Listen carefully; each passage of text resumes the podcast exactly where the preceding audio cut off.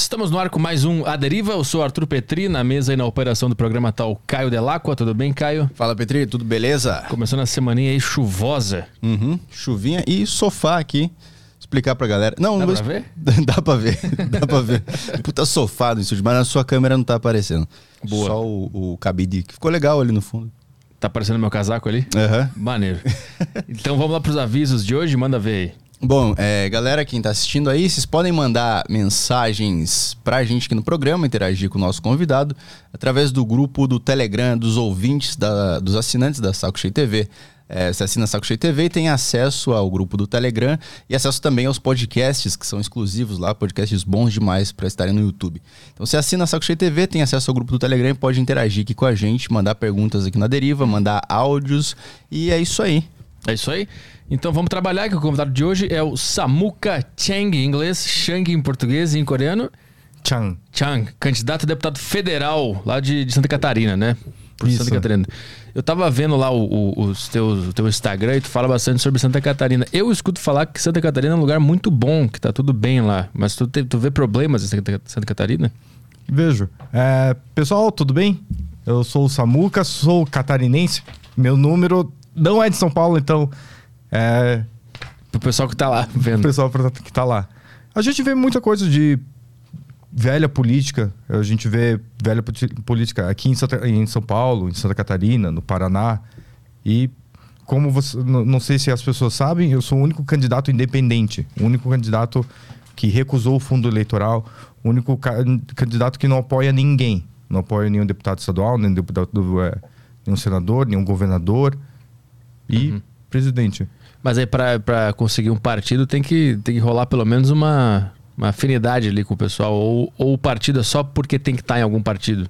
Só por, porque tem que estar em um partido. Se tivesse candidatura independente, eu ia estar independente agora. né? Não tem no Brasil, não tem como fazer isso. Mas qual- quais são os grandes problemas lá de Santa Catarina que eu vejo tu falar bastante? Isso que pra nós não é uma coisa que não, a gente não tem conhecimento, né? Lá do que acontece no estado lá. Um dos maiores problemas é o pacto federativo. Vocês também têm esse problema que a gente manda muito dinheiro.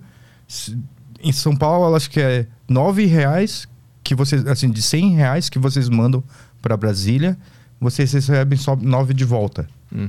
A gente, Santa Catarina, a gente manda de 100 reais para Brasília, a gente recebe mais ou menos em torno de 19 reais. Hum.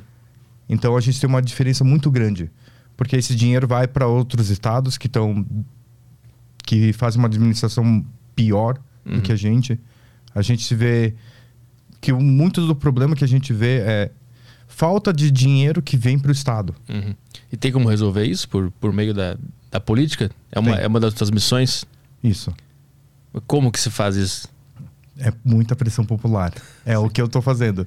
Na minha campanha, minha campanha é uma campanha voluntária, uma campanha que não eu recusei o fundão. É, eu tenho mais de 1.250 voluntários no estado inteiro, desde senhora aposentada, minha mãe, juiz aposentado, a jogador de LOL, jogador de Dota, grafiteiro, que me ajudam a tentar moldar isso. O que, que eles fazem? Eles panfletam, eles conversam com as pessoas, eles falam no WhatsApp e tudo para tentar mudar isso. Eles falam para as pessoas que o pacto federativo é muito importante mudar. Uhum. E não só isso, eles abrem o olho das pessoas, falando para as pessoas que nós brasileiros a gente tem que saber o que que o político faz, o que que o deputado federal faz, o que que um deputado estadual faz e que muitos não fazem nada. A maioria dos, dos meus concorrentes estão indo mais pro cargo. Eles não querem realmente trabalhar. Eles querem que você chame eles de excelentíssimo ah, deputado ou Uhum. e é a coisa mais bizarra do mundo. Uhum. Porque quando a gente questiona ele, quando a gente cobra eles, eles não querem ser cobrados. A gente vê muito deles que quando as o pessoal, os militantes ou pessoas vão questionar eles, eles fecham a porta, ignoram, bloqueiam nas redes sociais. Ontem teve um caso é, aqui em São Paulo que o Boulos agrediu um menino de 15 anos. Eu não sei se vocês estão sabendo disso. Eu vi, eu vi a polêmica, mas não sei exatamente como é que foi a história. Ele foi questionar. Eles estavam na Paulista e o, teve algumas campanhas ali do Renato Batista, da Amanda, do Guto, do Beraldo, do Kim. Eles estavam ali na Paulista, bem na frente do MASP. E quando passou a equipe do PSOL, o menino, o, Edu, o Pedro, ele tem 15 anos, ele foi lá questionar o Boulos. Ele pegou um telefone e perguntou assim: Boulos, por que você apoia a ditadura, a ditadura de Cuba? E quando ele falou isso, começou Uhum. baterem Tumulto. nele, um Uhum. tumulto. Uhum. E depois tu- muitas pessoas foram lá questionar ele nas redes sociais, ele começou a bloquear todo mundo e apagar os comentários. Uhum. Eu vi um vídeo teu que tu vai lá conversar com o cara do, do, do PT. O que, que era aquela história lá de, de- que ele usou cento, cento e poucos mil em diária, né? Que, que, que é É. aquela história lá? Eu fui para a LESC, que é a Assembleia Legislativa de Santa Catarina, Uhum. e saí de Itajaí, fui com meu carro próprio, gastei gasolina no pedaço, tá, tá, tá. Vi a, vi a, o- vi a sessão, ele falando assim, ah, não tem dinheiro, eu sou a favor do povo, eu sou... é, vocês estão gastando muito dinheiro. Terminou a sessão, eu fui educadamente ali conversar com ele fora do plenário, e eu perguntei para ele, é, deputado Fabiano da Luz, boa tarde. Por que o senhor gasta 188 mil reais em diárias de hotéis? Uhum. Ele pegou, deu um tapinha em, mim, sa- saiu e saiu correndo. Uhum. Depois ele começou a me xingar na internet, me chamando de playboy, que eu sou um militante de internet, que eu fico só trolando as pessoas. Uhum. E ele me desafiou, vem comigo uma semana para conversar, para ver o que, que eu realmente trabalho. A gente começou a ver o site de transparência da Lesc e a gente começou a ver os gastos dele. O hotel era o mesmo valor. Então a gente viu que o hotel fica em Florianópolis. As passagens de aviões também. Tudo é tudo é de Chapecó para Florianópolis. Então a gente começou a traçar o, o trajeto dele. Uhum. E dá para ver que ele não tava, ele falou assim que ele usava esse dinheiro para viajar o estado inteiro. Sim. Ah, entendi. Pra trabalhar no estádio e tal. Mas só tinha um, um, um percurso ali. Chapecó, Florianópolis, era isso? É, Cara, que loucura. e era o mesmo valor. Sim. Então, se fossem hotéis diferentes, a gente sabia que ia ser. Sim. Uhum. Agora, tu, tu acha que tem. é, é, Porque assim, o, pro país mudar depende mais do Congresso do que até do presidente, né? Com certeza. E tu tem alguma, alguma esperança de que nessa próxima eleição agora se renove de forma geral o Congresso para ir para os caminhos que tu acha melhor? Infelizmente, eu tenho muito medo. Hum. Porque eu vejo, assim, a minha competição. Eu vejo aqui a competição do pessoal aqui de São Paulo, do Paraná. São os três estados que eu analiso bem, é? Eu acho que a gente está ferrado. Eu acho que a gente vai continuar na mesmice, na mesma coisa, ou até pior do que estava antes, do que está sendo agora. Hum. Em relação ao Congresso, isso. É. A gente vê muita gente que é mal instruída, é gente que tá lá só mesmo por carguinho, é gente que vai votar sem ler o material, sem ler as leis, sem ler a PEC, sem ler nada. Eles vão lá, o, a pessoa, o manda-chuva vai falar, pula. Ele vai lá e vai pular. Senta, vai lá e sentar. Uhum. Tem alguém por trás comandando a, a galera, tu acha? Ah, eu tenho certeza. Eu tenho certeza que tem alguém. Porque assim, não tem como. Não tem como. Por exemplo, tem- não sei se você conhece um tal de Zé Trovão. Hum, não, nunca ouvi falar. Não. É um bolsonarista aí Ah. que foi na, naquela marcha do para invadir Brasília contra o STF, um caminhoneiro. Hum. Ele ganhou 500 mil para a campanha. 500 mil reais. Tá quase gastando quase o valor inteiro. Só em Xerox gastou 349 mil reais. Hum. Com adesivo, panfleto, santinho. Ah, não, não adesivo não, só santinho. Uhum. E eu conversando com ele, ele não sabe de nada. Não sabe nem escrever o nome dele direito. Hum. Aí como é que um cara desses vai tentar aprovar uma lei, um orçamento, ou vai tentar fiscalizar alguma coisa? Hum. Então al- alguém é, financia essas candidaturas. É, E aí quando o cara assume, quem tá mandando de verdade é alguém de fora. É. Que, vai, que vai mandar o cara fazer as coisas que ele tem interesse que aconteçam, né? é. Mas e aí, pra que entrar nessa vida se tu entendeu que o jogo é, é, é cruel? Eu sou um louco, admito. Mas assim, diante de não conhecer ninguém que assim me representava, e eu ser sempre um crítico assim, já, já morei nos Estados Unidos, já morei na Coreia, já morei na China. É, o Brasil é um país fenomenal, país grande, país bonito, país que tem beleza nara- naturais fenomenais, água potável para vontade, pessoas trabalhadores, pessoas jovens.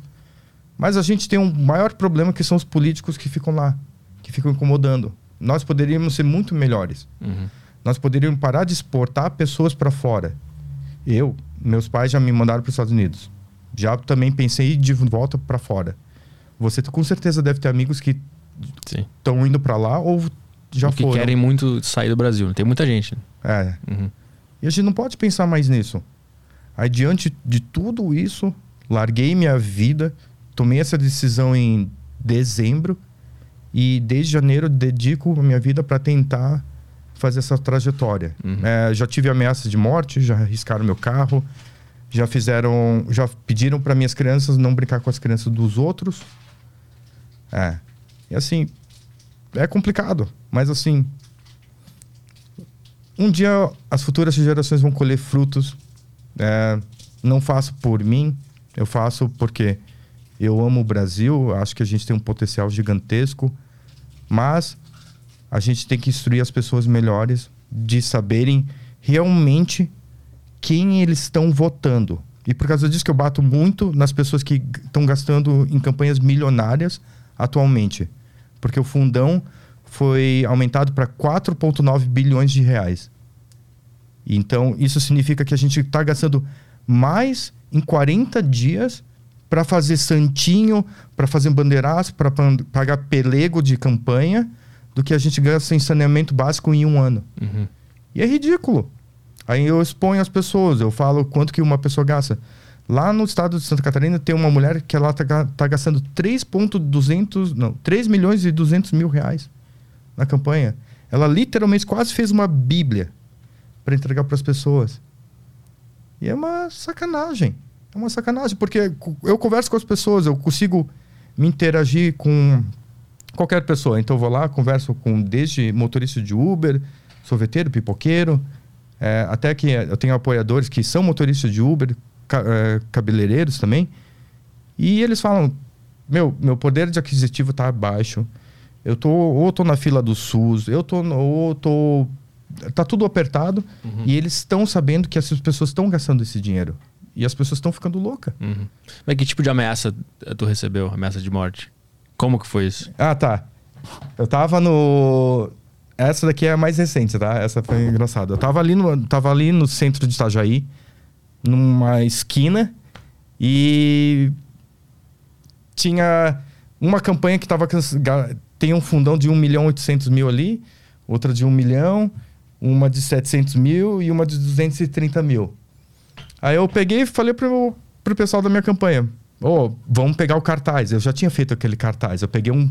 Eu peguei, eu fui num atacado de comida e peguei uma caixa, Um papelão? um papelão, cortei ela, peguei o canetão e escrevi assim: Samuca Chang 1999. É, esse candidato usa fundão e eu não, com uma setinha. Uhum. Aí eu peguei, peguei, eu nunca vou sozinho, porque senão eles vão me esquartejar ou me matar na hora ali ao vivo. E eu peguei e fui com duas pessoas, eu fui com o Shalom e com o Batista. Ele, um ficou num lado e o outro ficou perto de mim filmando. Aí a gente começou a fazer uma live e eu fiquei com a plaquinha apontando. E assim, no começo ninguém percebeu o que, que eu tava fazendo ali. Porque é, é pelego de campanha, então são pessoas mal instruídas. Aí a coordenadora da campanha, que, engraçado, estava coordenando as quatro campanhas ao mesmo tempo, porque eu vi ela falando assim: ah, vai lá e começa a colocar bandeira na frente dele para tampar o cartaz. E eu sou mais alto, então peguei, levantei o cartaz mais alto. Aí as pessoas, o- os pelegos começaram a notar, os pelegos da campanha. Aí foram lá, tentaram assim: ah, o que, que você está fazendo? Eu falei: é imoral que vocês estão gastando 4 milhões. E aí os pelegos falando: não estão gastando nada de dinheiro público. Eu falei: moça, você deveria se instruir. Eu sei que você está trabalhando porque você está passando fome. Mas sim, eles estão tirando o dinheiro da saúde e da educação. E ela: é mesmo? É, mas assim, tá lá pelo dinheiro, por, pelos 700 ou 800 reais. O pessoal que fica balançando bandeira, né? Que, É. que, que eles pagam. por- Eles nem sabem o que tá acontecendo, eles só Não. estão balançando a bandeira lá. Eles nem sabem. Eles não sabem as propostas, não sabem o que, que o candidato está fazendo, não sabem o, o argumento, nada. Aí foi um pelego master, que foi lá e foi lá conversar com a gente bonitinho. Pegou, já foi encostando no meu amigo E quando a gente virou a câmera pra continuar filmando, eles, ele ameaçou assim: ah, eu vou te matar. Falou na tua cara, eu vou Falou. te matar. Quando a gente tava com a câmera virada. Aham. Mas aí, depois ele foi lá no outro, porque ele viu que a gente tava com duas câmeras. Ele foi lá falar com, com o Batista, que tava no outro lado da rua. E o Batista tava com a câmera baixada. E ele começou a instigar. Quando ele levantou a câmera, ele parou e foi andando de volta. Uhum, uhum. Aí tem até um vídeo que o Batista tá meio brabo, xingando: vem, vem aqui, vem aqui. Uhum. É. Mas tu tem medo que isso seja verdade ou tu acha que é só coisa do, do calor do momento ali? Não, eu tenho medo sim. Eu tenho medo, eu sou pai. Eu cuido da minha mãe, eu cuido do- da minha esposa, eu cuido dos meus filhos. Mas o- o- esses idiotas, eles não sabem a proporção que vai acontecer se matarem uma pessoa igual eu. Sim. Uhum. Porque aí, um, a gente tem tudo gravado. Dois, a gente tem o áudio. E três, assim, meu, vai ter represália. Porque eu sou a única pessoa que questiono em Santa Catarina. Única pessoa que tá brigando com todo mundo. Que a gente precisa ter uma política diferente. A gente tem que ter uma política que. A gente não pode ter pessoas que estão se matando um pelo outro, idolatrar político. A gente tem que tratar como se fosse um condomínio de prédio. Uhum. E agora a gente vê pessoa tatuando cara, ou é, é, divorciando por causa de um outro cara, Sim. Sim. terminando relações com os amigos por causa disso. É a coisa mais bizarra do mundo. Pessoa comprando toalha de 50 reais com a estampa do cara, vai limpar o- as partes genitais ali. Mas antes de entrar na, na política, tu imaginava que era tão maluco assim? Eu imaginava, eu imaginava que era assim. Eu sabia que ia ter ameaças de mortes. Eu, ia- eu sabia que ia incomodar muita gente. Mas é, tá sendo falta só até sábado, Umas até semaninhas. domingo, uma Falta uma semaninha só. e eu sei que agora, assim, uma das candidatas que tava ali na esquina, até. Ela não tava ali no horário. Ma- filmaram, mandaram pra ela. Ela foi junto. Ela foi junto com o pai dela lá. Uhum. Venho. Falou: E aí, Samuca? Eu, eu estudei com ela quando era criancinha. E aí, Samuca? Ela olhou meu cartaz, ela. Tá bom. Assim, com uma cara, sabe? Uma cara de bunda. Hum. Uhum. Aí eu falei, eu já tinha falado pra ela pessoalmente, fora da câmera, fora do, do holofote, que, meu, você tem minha idade, não faça velha política. Eu sei que teu pai é velha política, mas assim, faça para as futuras gerações. O Brasil pode ser mil vezes melhor, porque a gente sempre viaja p- pra fora pra ter uma experiência melhor do que a gente pode ter aqui. Sim, sim. É. Antes de, de se envolver na política, tu fazia o quê? Eu trabalhava com roupa. Lá em Santa Catarina. Aqui em São Paulo. Aqui em São Paulo? É. Mas tu nasceu lá ou tu nasceu aqui em São Paulo? Eu nasci em Itajaí, Santa Catarina. Aí vem pra cá, trabalhou aqui Não, um tempo? eu vim para Itajaí. Não, eu nasci em Itajaí. Meus pais pensavam que eu não tinha, assim...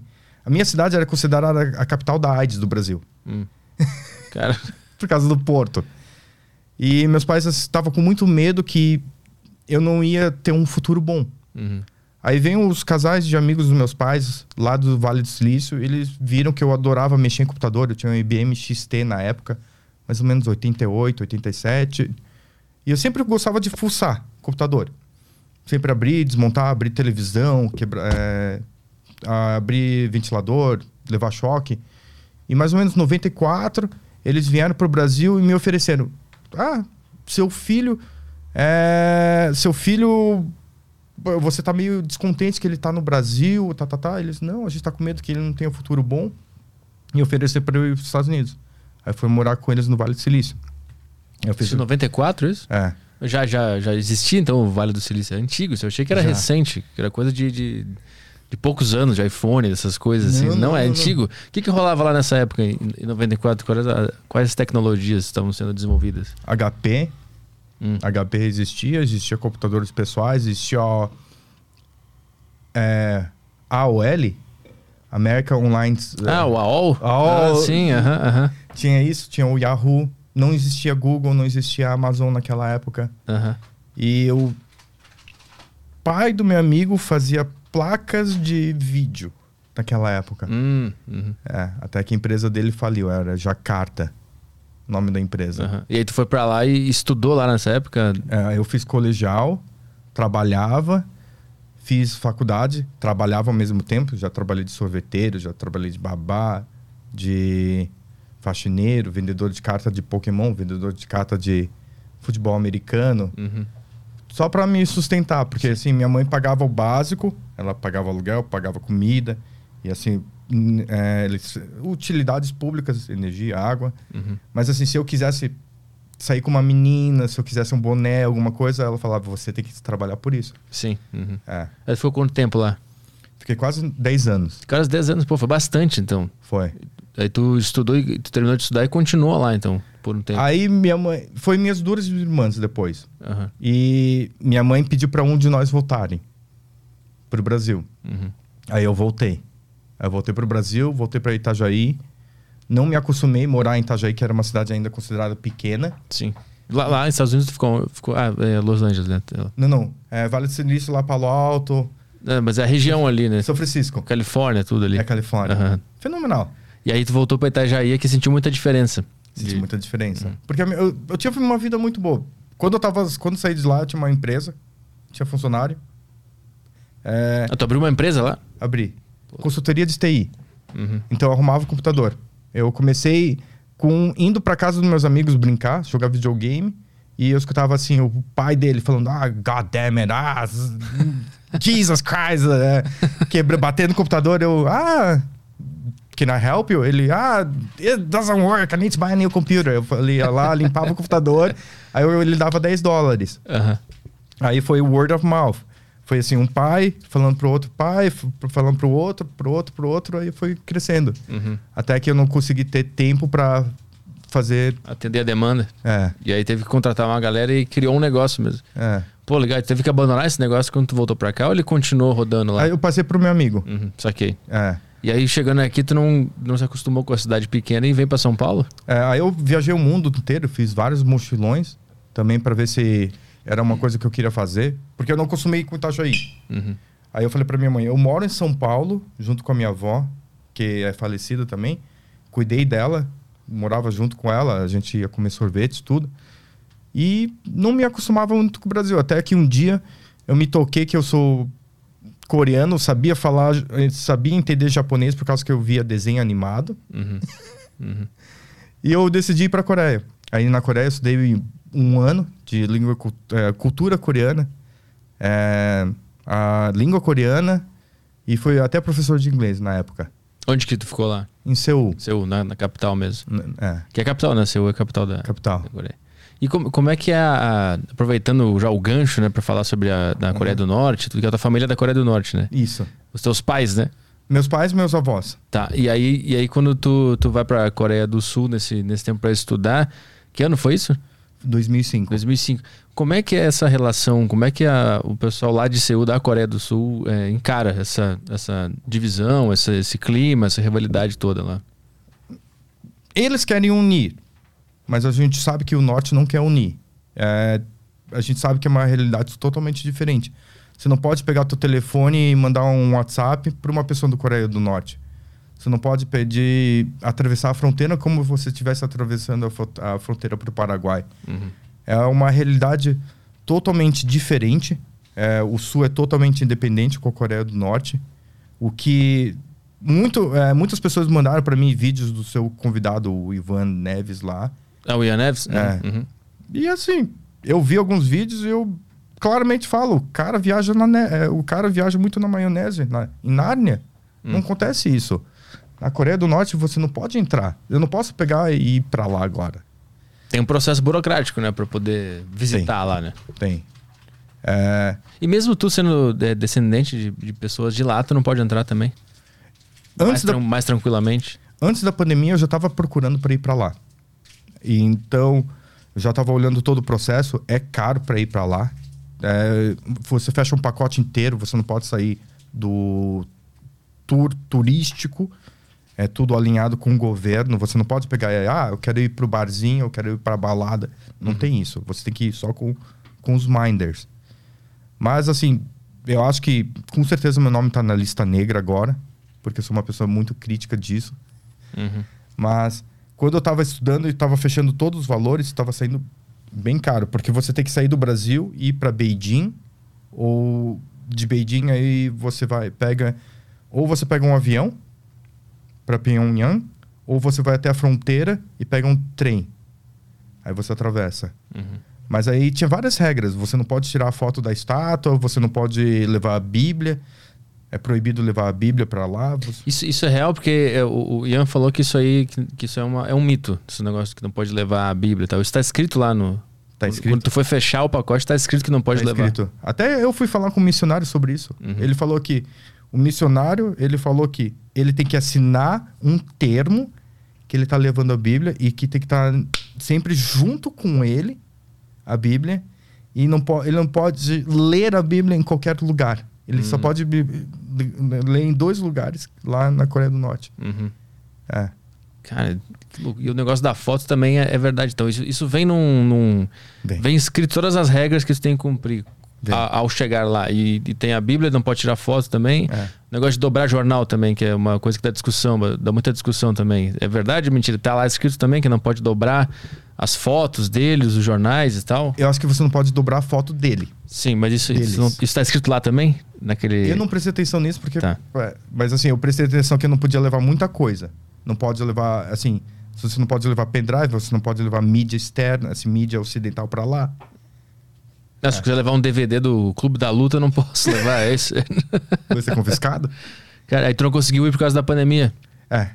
Aí eu pensei assim, eu era pra ter ido, eu era para ter ido para os Jogos Olímpicos de Tóquio e depois ido pra lá. Uhum. Mas aí, como eu entrei nesse ativismo político, eu acho que agora meu nome tá lá, uma tarjeta preta. Samuca, fila da direita vai, ser encaixado. E, e nesse ano que tu passou em Seul, a, a, a população local lá, os amigos que tu fazia, vocês iam em bares e tal, vocês conversavam sobre essa situação? É uma coisa que a população local conversa entre si sobre a Coreia do Norte? Eu fiz um curso de um ano lá. Eles explicam toda a história. Eles explicam a história que o a Coreia, a Península da Coreia sempre teve problemas. Sempre teve muitos problemas.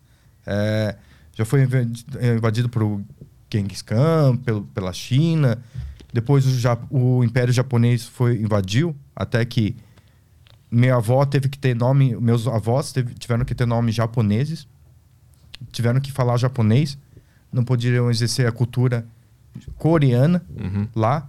É, uma coisa que eles falam é Pyongyang era considerado a Jerusalém da Ásia, porque muitos dos missionários saí- vinham para Pyongyang e dissipavam a palavra de Deus para lá. Então, a minha família é uma das poucas famílias que também eram cristãs lá em cima e fugiram por causa do comunismo. Mas assim, o jovem atualmente não fala muito sobre isso lá. Mas as pessoas sabem do que aconteceu. Uhum. Mas tem muitas pessoas que não sabem, não são, não são instruídas e começam a celebrar um pouquinho a Coreia do Norte. E a gente vê muito aqui no Brasil, muita coisa, é, igual esse Ivan Neves, tem um outro, tem um TikTok, tem um Instituto da Coreia do Norte, mas a gente sabe que muito é patrocinado pelo governo norte-coreano. Hum. A gente sabe, assim, quando você começa a fazer puxa a capivara, quando você começa a ver aí atrás um pouquinho, não, nem demora muito. Uns 10 minutos de, de Google, você já começa a traçar assim, o esquema. São pessoas ou entidades que são patrocinadas pelo governo Hum. para tentar falar que eles são bons, que eles têm essa liberdade Pra fazer propaganda, de isso. fazer propaganda. Uhum. E é a coisa mais bizarra do mundo. É... Claramente eles estão mentindo pra gente. Claramente a todos os governos, assim, muitos governos estão mentindo a realidade. Mas assim, Coreia do Norte é descarado.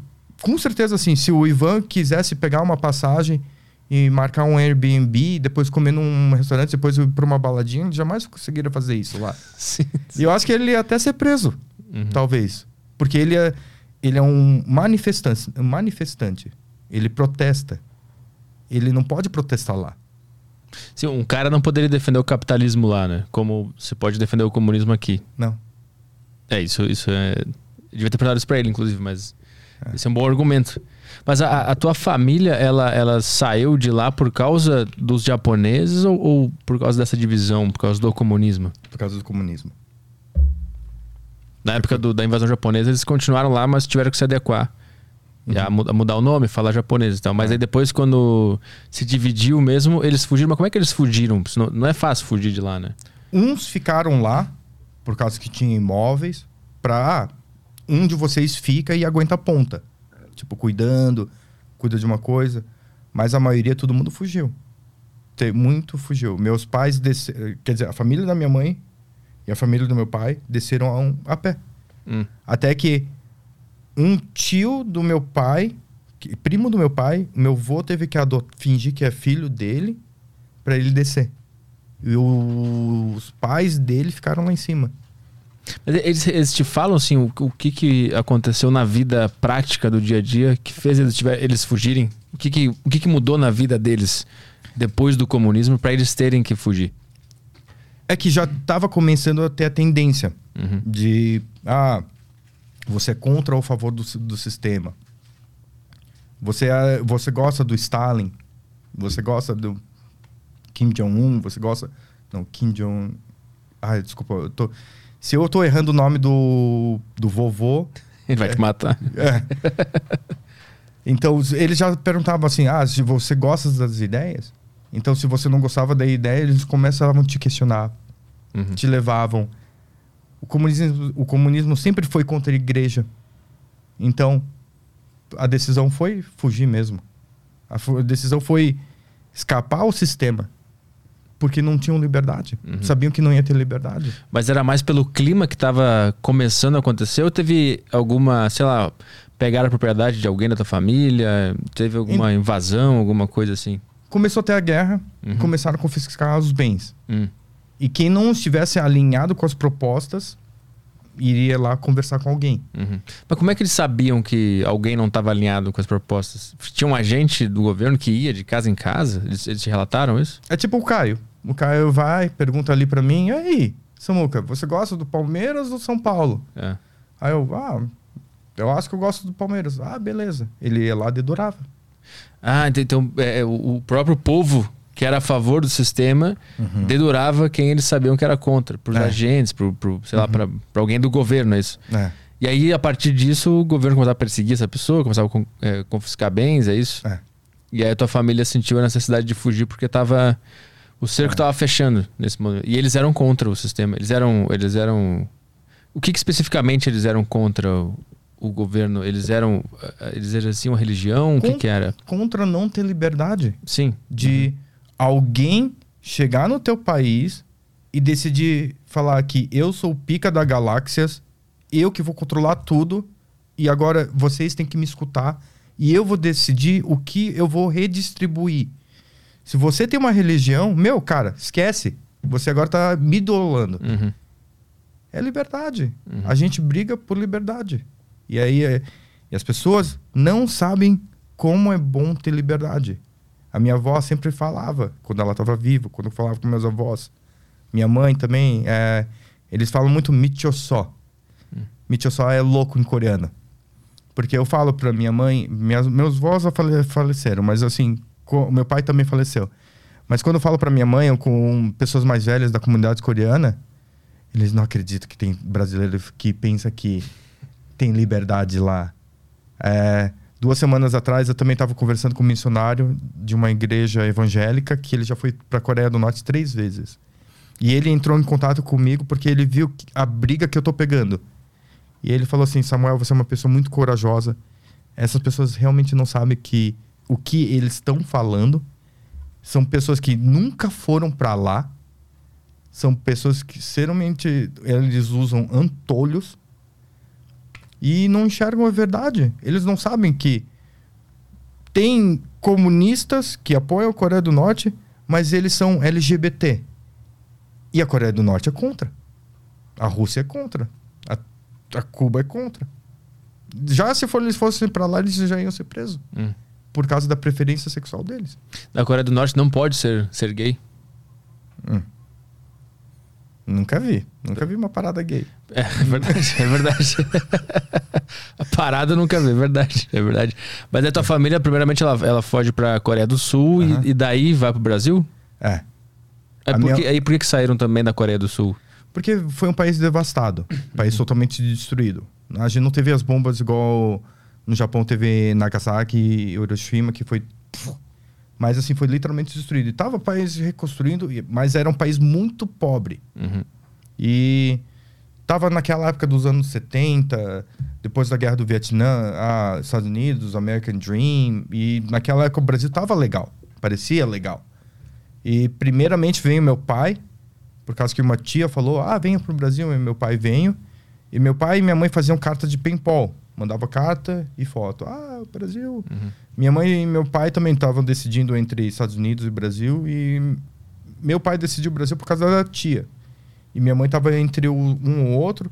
Ela falava com coreanos nos Estados Unidos também. E meu pai com coreanos da Coreia. E por acaso deu um match entre os dois e minha mãe decidiu vir para o Brasil. Uhum. Engraçado porque essa história se repete. Eu acho que vem um- um- Vem um coreano aqui também. Como é que era o nome dele, Caio? O. o, o, o- O Jaili. Isso, ele era, da, ele era da Coreia também. Ele, tá- ele teve a mesma história, assim, que a- uma parte da família estava decidindo entre os Estados Unidos ou pro Brasil. Tipo, era, era uma, era, uma, era uma dúvida comum naquela época de imigrantes, né? Estados Unidos ou Brasil. Olha que loucura, É. né? Hoje eu acho que isso nem passa mais pela cabeça, né? De Não. Estados Unidos ou Brasil, os dois são legais de, de se viver, né? Não. E aí eles, eles vêm pra cá e começam a fazer o, o, o que aqui? Eles já tinham um negócio? Como é que foi? Naquela época, meu pai tinha acabado de sair da, da guerra do Vietnã. Hum. Meu pai lutou na guerra do Vietnã por causa que a Coreia do Sul tinha uma dívida com os Estados Unidos, porque os Estados Unidos ajudou a libertar a, Core- a- a Coreia do Norte, a Coreia do Sul. Uhum.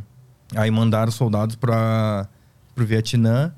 Meu pai teve muita sorte porque ele sabia falar inglês. Aí quando desceu do navio, eles perguntaram: "Alguém de vocês fala inglês?" Meu pai foi o único que levantou a mão. E quando foi aconteceu isso, meu pai foi tradutor das tropas sul-coreanas com os generais dos Estados Unidos. Hum. Aí meu pai voltou para a Coreia, viu que não estava bom, tava, o país ainda estava começando a erguer depois de, de uma guerra forte, estava começando a erguer.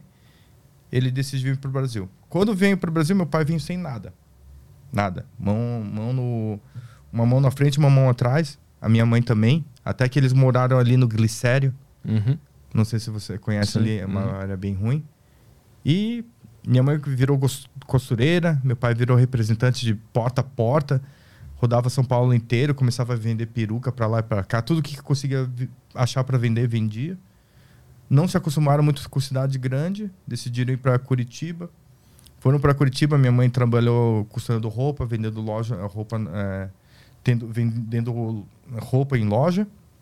Meu pai virou representante, viajava Santa Catarina e Paraná, estado inteiro. E até que eles conheceram Itajaí. Aí foi a cidade que mais assemelhava a cidade que meus, meus avós e meu pai conseguiram fugir. Meu pai conseguiu ir até o sul da, da Península da Coreia. Meu pai foi até Busan. Minha mãe não tinha condição tanta. Ela foi mais ou menos 100 quilômetros pro, pro sul de Pyongyang. Então ela desceu um pouquinho, depois de Seul e foi um pouquinho mais para baixo. Mas meu pai conseguiu até lá embaixo. Lá, meu pai sentiu assim, a, o tempo parecido com Busan. Ele viu que é uma área portuária, gostou e decidiu ficar lá. Hum. E aí, aí lá ab- abriu um negócio. Ele conseguiu é, criar o próprio negócio. Como é que foi a vida dele? É, meus pais, desde Curitiba, via, tiveram loja, Uhum. loja de roupas. Aí, de Curitiba, estabeleceram a loja de roupas em Itajaí. Mas a minha mãe sempre trabalhou. Trabalhou bastante. Uhum. Trabalhou de dia, de madrugada, ela que fazia vitrine. Trabalhava muito. Quer dizer, trabalhou até esse ano. Mais de 44 anos de CNPJ. Na mesma loja, no mesmo ponto. sempre batalhando, batalhando, batalhando. E ela sempre fazia a gente trabalhar também. Eu, minhas irmãs. As minhas irmãs agora estão nos Estados Unidos. Uhum. Uma irmã trabalha numa, num banco de multinacional grande, em Nova York. E a outra é casada e dona de casa, mas tem várias funções que, que ela faz. E ela está tentando virar real estate nos Estados Unidos. Que é, é Corretora. corretor imobiliário, isso. É. Aí da- daquela tua experiência em Seul ali, que tu passou um ano estudando e, e trabalhando, depois daquela experiência, tu foi para outros lugares. Tu falou, morou na China também? Também morei na China. Fez o que na China? Na China eu abri uma empresa, uma confecção de roupa, junto, junto com um sócio chinês, por causa das, dos trâmites aqui no Brasil.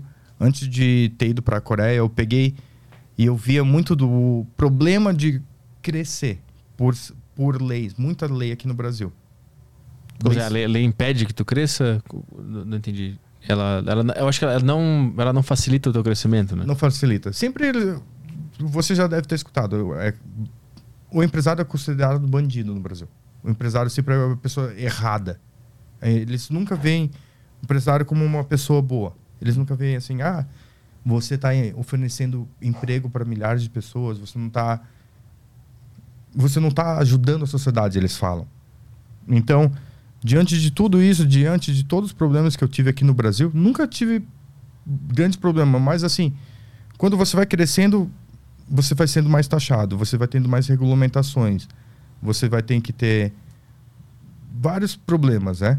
É, chega uma hora que vale mais a pena não faturar o número X, porque tu vai pagar mais imposto, né? Vale mais a pena ficar menor do que É, dar mais passos, né? Isso, isso é verdade.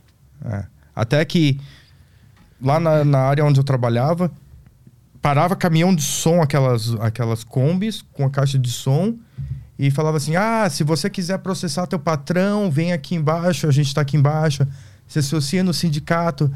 E quando você vai na estação de Júlio Prestes, na estação da Luz antigamente, ficava gente com abadá entregando panfletinho assim: ah, se você está sendo maltratado pelo seu patrão, aqui tá o telefone do sindicato. Cara, É.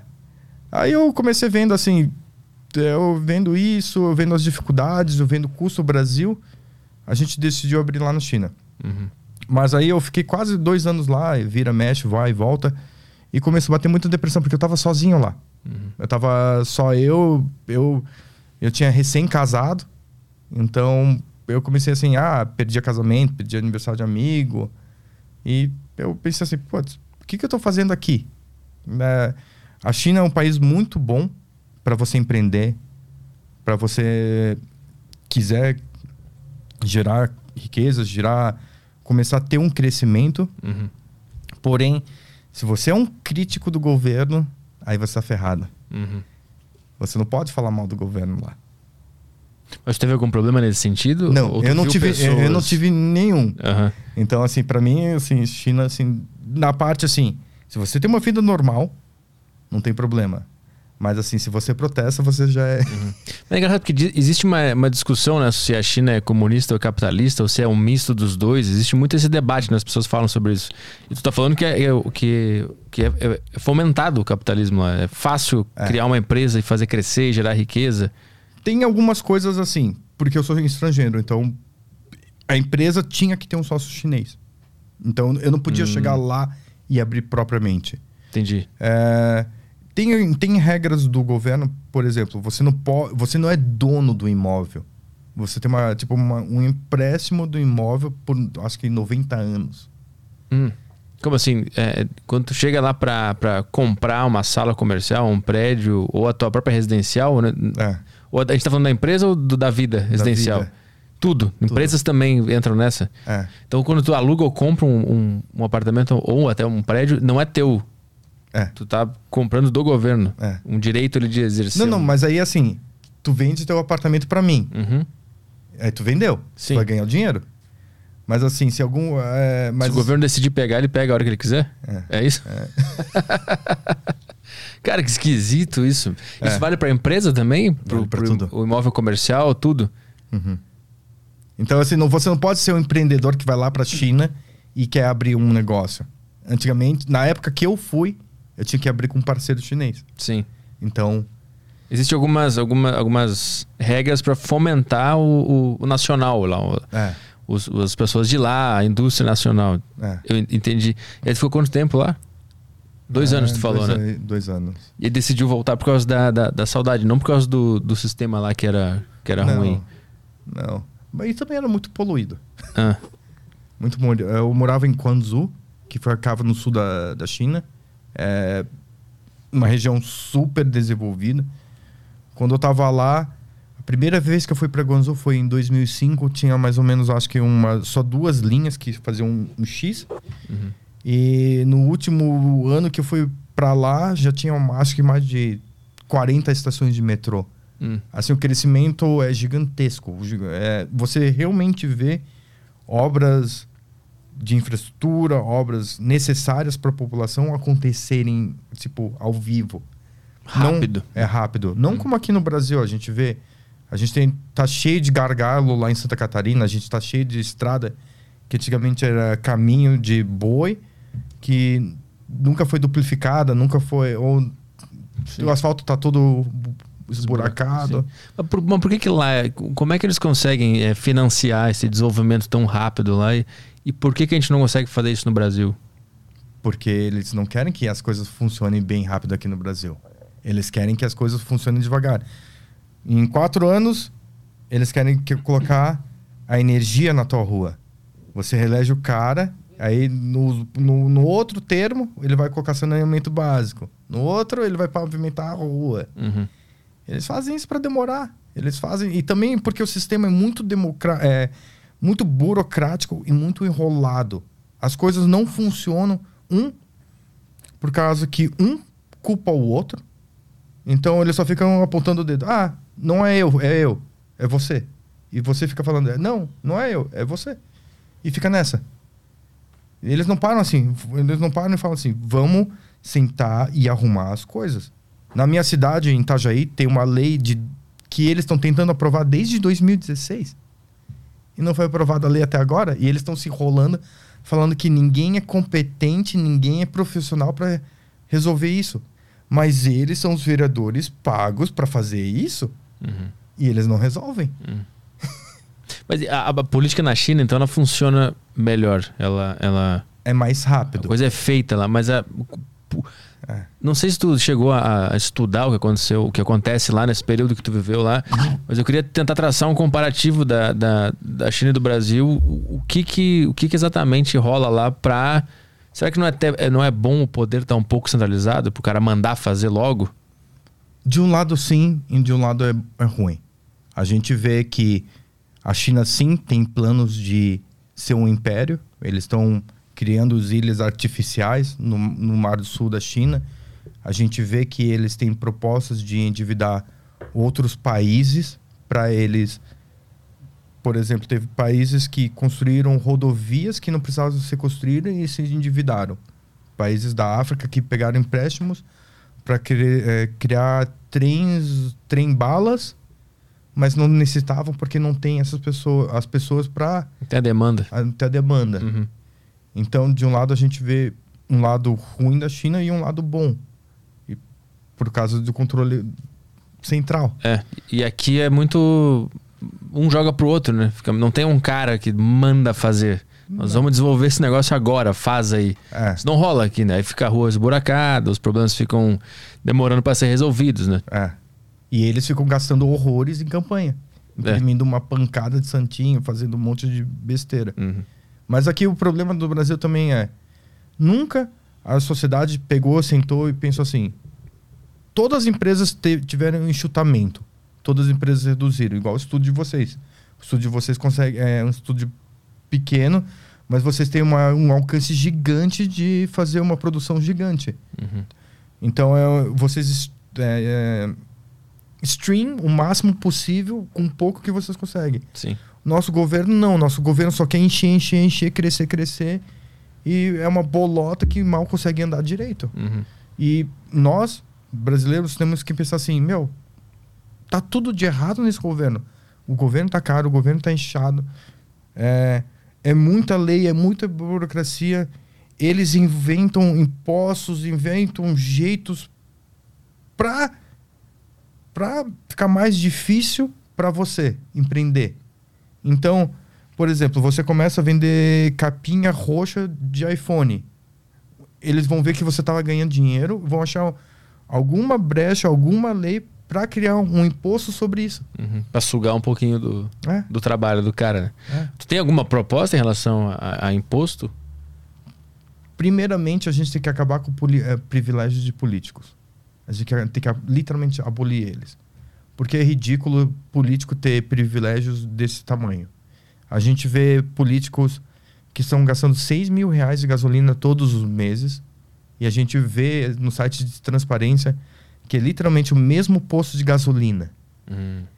E essa pessoa, quando você vai questionar ela, ela fala assim: ah, É porque eu tô viajando o estado inteiro.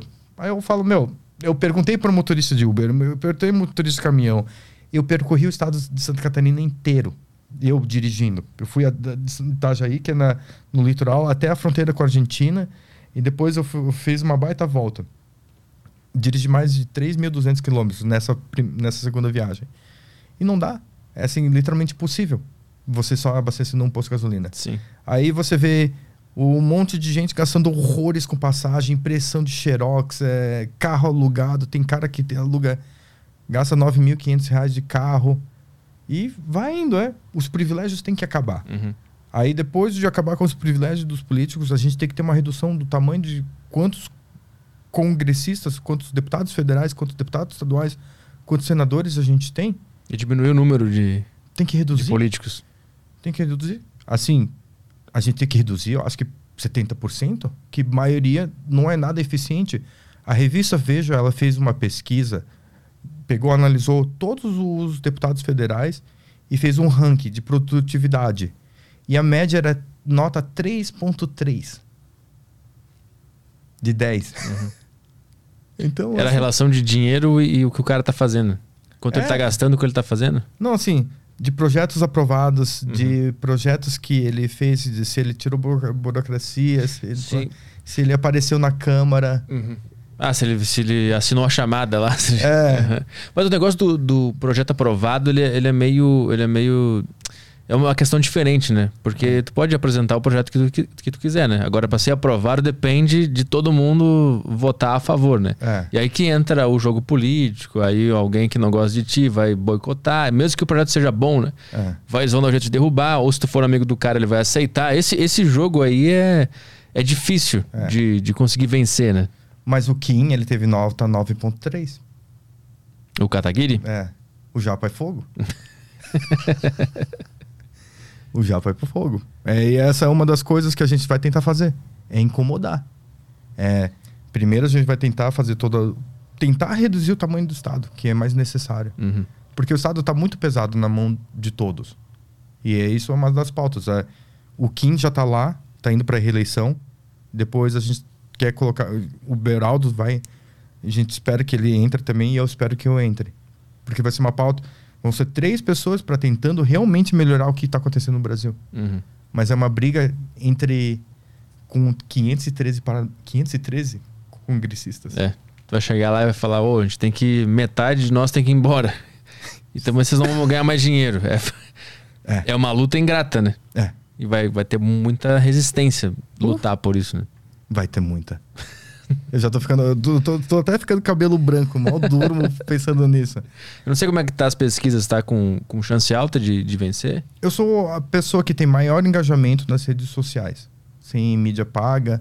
É, Eu faço vídeos muito engraçados. Eu faço, eu faço vídeos bobos, vídeos que dão mais audiência. Tento explicar a política de um jeito bobo Uhum. para as pessoas entenderem. É, eu tô tendo reconhecimento na rua. Ela é muito legal, que quando eu paro na rua, as pessoas tiram foto de mim. As pessoas falam que eu tenho coragem, vêm conversar comigo. E eu não vejo assim, comparado com os outros. Com, com o pessoal de velha política que no mal aparece na rua, só vai em evento pago por eles. Uhum. Então, eu tô esperançoso. É mais, eu vou continuar trabalhando até o último dia, até sexta-feira, meia-noite, como se eu estivesse perdendo. É, Sábado já não pode mais fazer Não. campanha? 24 horas antes não Ah, pode. De- Então deixa eu entender de novo a, a tua história, vamos voltar pra, pra Aham. tua cronologia. É, Foi Coreia do Sul, e aí depois tu foi pra China. Aham. Foi a história da empresa lá que tu ficou dois É. anos. Aí tu voltou pro Brasil. Aí voltei pro Brasil. E ficou trabalhando aqui lá em Santa Catarina.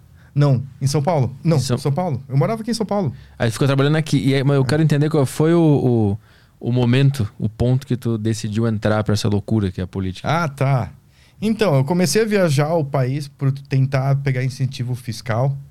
É, Todo mundo sabe que a maioria das grandes empresas elas conseguem incentivo fiscal, mudam do estado de São Paulo para ir para outro, por causa de ICMS, Uhum. é, IPTU, talvez terreno, essas coisas. E eu comecei a viajar o Brasil inteiro. E todo lugar que eu ia era: ah, eu te dou o empréstimo do BNDES, mas eu quero 20%. Aí, mas as- além do 20% de propina, é, eu quero que você empregue, tipo, o neto do governador, o sobrinho do, do deputado. Hum. Na tua empresa privada. Uhum. Entendi. Aí, assim, tipo, eu ia ter um sócio que ia ter uma sala que não iria realmente trabalhar, mas ele estaria lá por causa que alguém me apadrinhou Sim, com dinheiro público. sim. E aí, assim, a gente sabe que não só isso, você tem que ajudar em campanha. Então, por exemplo, ah, quando tá chegando a campanha de vereador, essas campanhas, daí ele vai falar, ah, Samuel, lembra que eu te ajudei para pegar o empréstimo? Agora doa para minha campanha. Uhum. E aí a gente vê, a gente começa a pegar o desgosto. E eu conheço, venho acompanhando política desde que eu comecei a mudar, morar no Brasil.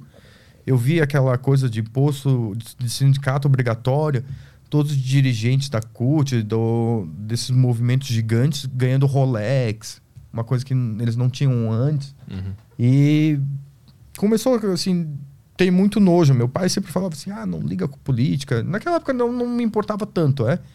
Mas eu sempre comecei a ler, ler bastante sobre isso. Comecei a ver, eu assinava Folha, Veja, que foram para um caminhos meio diferentes, infelizmente.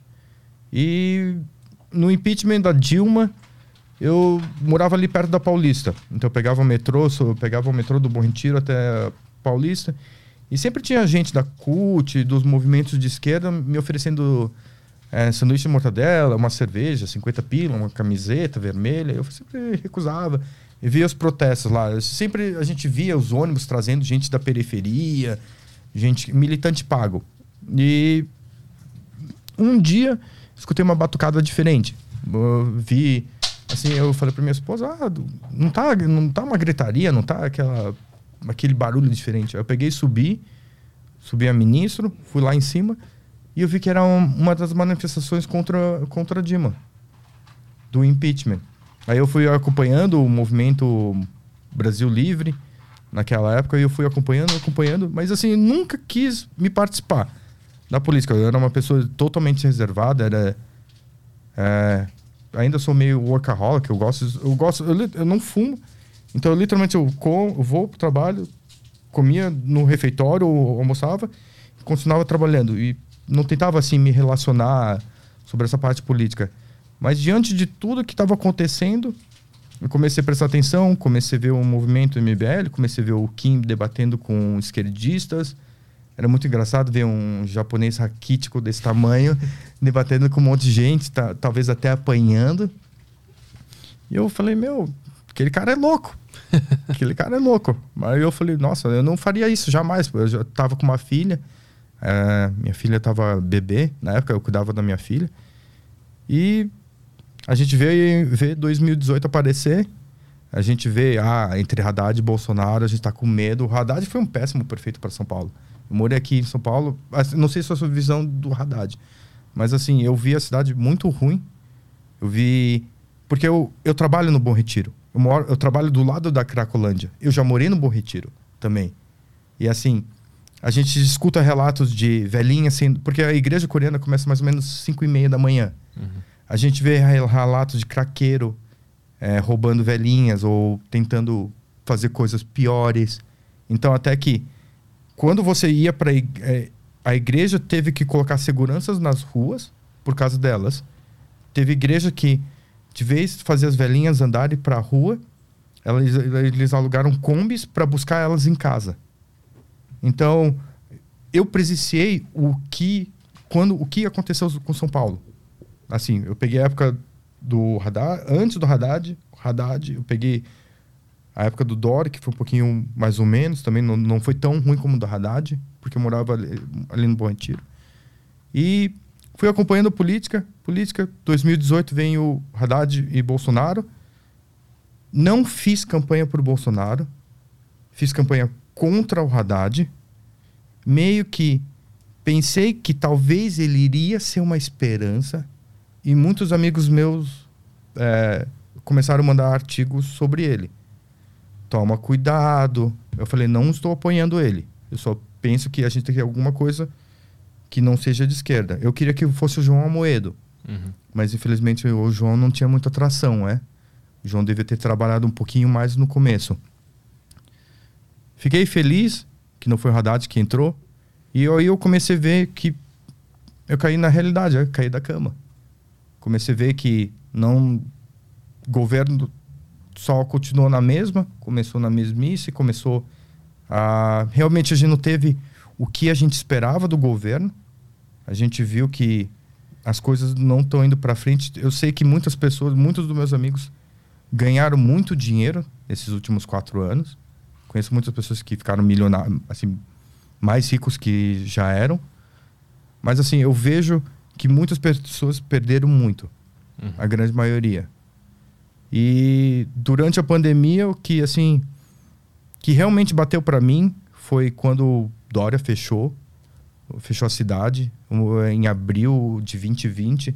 Eu vi gente sendo despejado do apartamento que alugava, porque era tipo vendedora e teve que ser despejada porque não estava pagando o aluguel. Sim. É, eu não podia sair de casa, eu via. é, Foi super difícil aquela época. Vendo assim, amigos, é, artistas, é, comediantes, é, pessoas assim, Sim. do meio artístico, fotógrafos, todo mundo, todo mundo desesperado. É, houve um exagero ali, né? É, Foi um pouco demais, eu, eu achei. é. Aí eu assim, meu, ninguém tá falando. É, e assim, o Arthur foi o único que bateu para baixar os impostos, os salários da Câmara do, do- da Alesc. Da, é, não, da Alesp, Alesp. Ele foi o único que falou para ter redução de salário, mas assim, o Brasil inteiro ninguém teve redução do funcionalismo público. E a gente que é o privado e a gente que paga os impostos para pagar o salário deles, recebendo, eles recebendo 100% e a gente se ferrando. Da, da pandemia, o, o, o funcionário público continuou recebendo a mesma coisa. 100%. Em casa. Teve gente que ganhou celular, mesa, cadeira, laptop e plano de internet. E ninguém fala isso. Aí eu com- você começa a ficar louco. E o, e Tem- o povo fechando loja de, de, do É. seu ZL da esquina, né?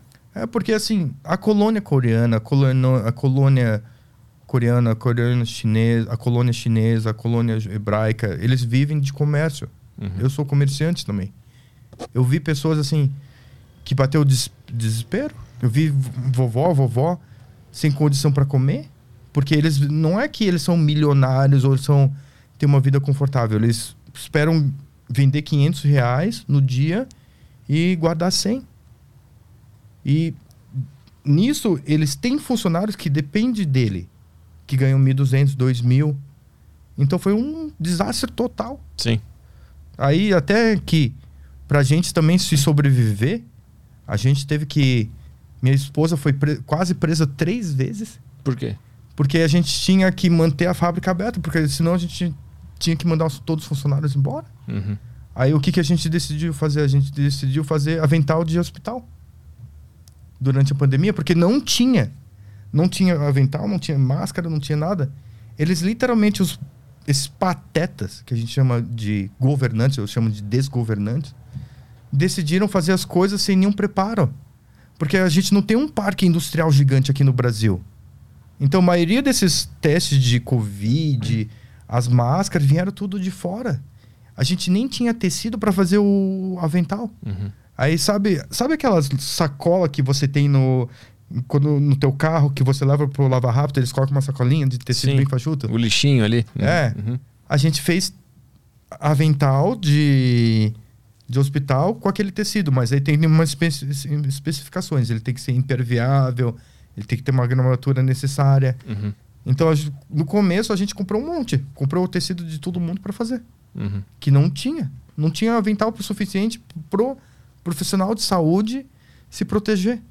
Mas aí como é que a, a tua mulher quase foi, foi presa? Porque a gente estava com a fábrica aberta e eles falaram que a gente não era um serviço necessário. Ah, Aí a gente falou, não, a gente é necessário, porque a gente está fazendo avental porque não tem avental no Brasil. aham. foi, foi mais de uma vez que a, a mesma discussão? A mesma discussão.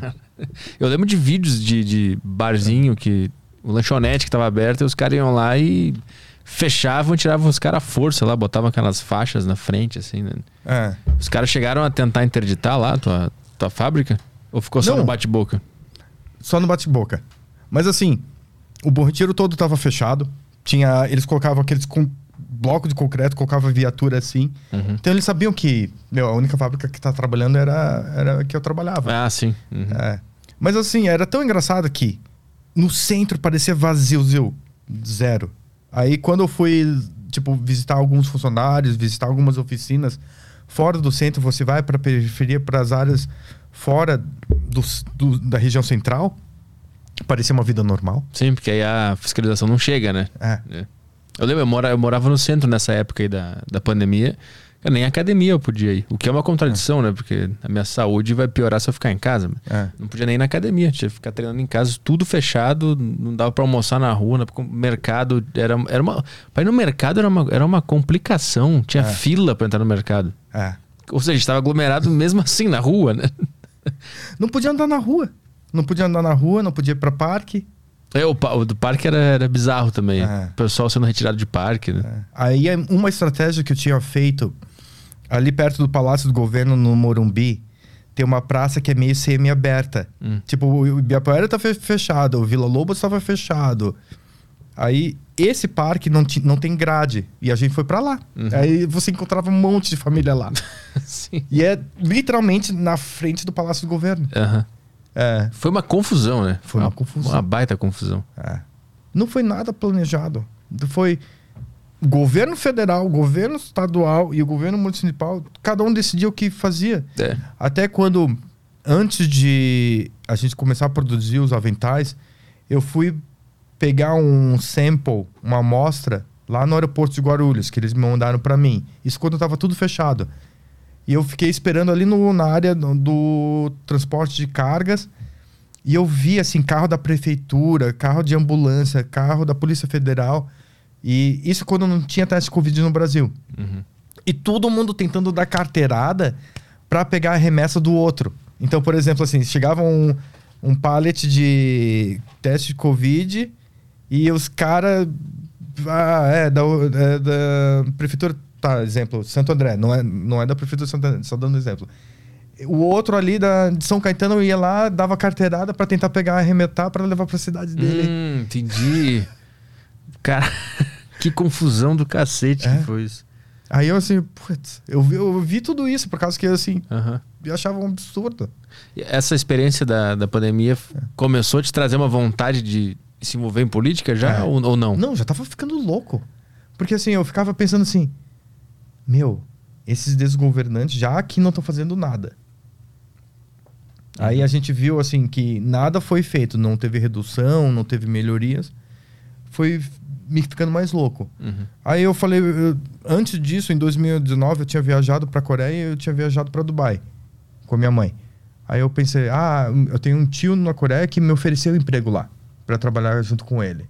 E era para numa empresa de semicondutores, semicondutores chips para carro. Uhum. Eu falei para minha mãe, ah, não quero morar na Coreia. Coreia é bom, mas o ensino é muito puxado. Então, talvez minhas crianças não vão adaptar. Aí eu fiquei pensando, aí voltei para o Brasil, falei, não, eu vou ficar no Brasil. E quando eu vou nessa época daí do, do, do da de 2020 em abril, quando eu tava tendo todo esse auê, eu vendo esse negócio de máscara, eu fiquei pensando assim, putz, você deve ter ido. Mas assim, aí eu peguei, perguntei pra minha mãe como é que tá Santa Catarina. Ela, ah, tem criança brincando no parque, dá pra nadar na praia, dá pra fazer tudo. Aí eu falei pra minha mãe, eu vou alugar um carro, a minha esposa vai ficar em São Paulo cuidando dos negócios e eu vou com as crianças. É, eu já fui babá, então eu sei cuidar muito bem de crianças, trocar fralda, essas coisas, tudo. Uhum. Aí a gente desceu por 30 dias.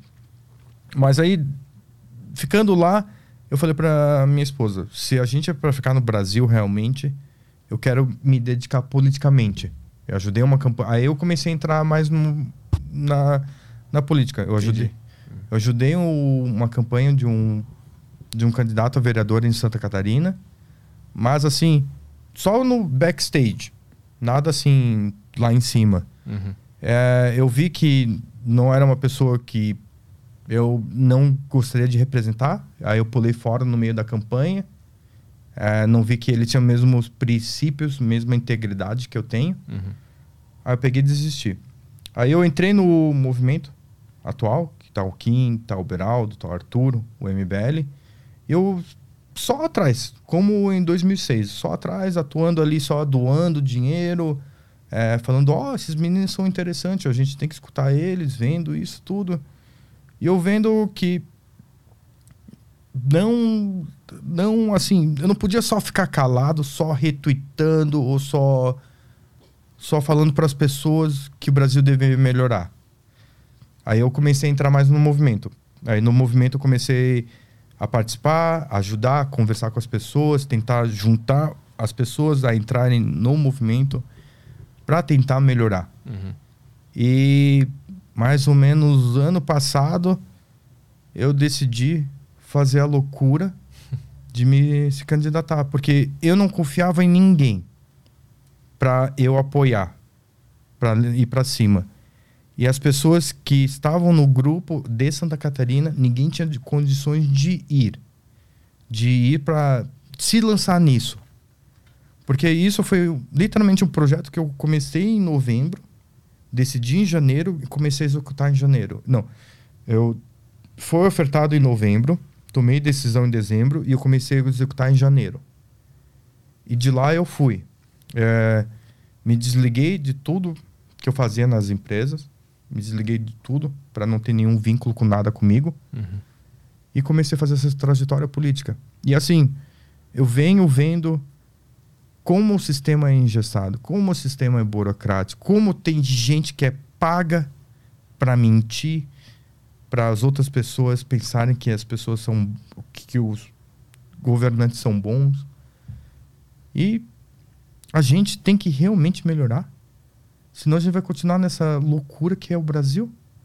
A gente podia estar mil vezes na frente. Hum. Eu acho que a gente tem gente indo para que vai para a Lua, a gente tem uma estação espacial lá em cima, a gente tem telefones que a gente consegue conversar com quase toda pessoa no mundo, menos na Coreia do Norte. Mas a gente tem um bando de idiota que comanda a gente. Eles impõem as leis pra gente. E isso é o pior. E tem pessoas que estão apoiando idiotas, falando que os, esses idiotas são os mega chefões mas eu sei que são pilantras, são pessoas ruins, são pessoas que não deveriam governar. A gente tem que ter um estado mínimo, um estado que nós, pessoas normais, não jamais deveria se preocupar na vida, a gente só devia tocar a nossa vida normal. Mas ultimamente está tendo uma guerra política gigante. Eu tenho muito medo. A gente vê, é, como a gente tinha comentado antes, é, a esquerda ela vem mentindo muito, muito do que acontece. Eu já fui para a Rússia. Eu tenho amigo, eu tenho amigos que são refugiados de Cuba, Venezuela, é, também da Rússia. Eu já tenho amigos que são dos países do tão lá. Uhum. É, a gente tentou conversar com várias pessoas na Coreia do Norte que são familiares, a gente não tem acesso. E essas pessoas tentam diluir que isso pode acontecer. E eu fico tão triste assim. É,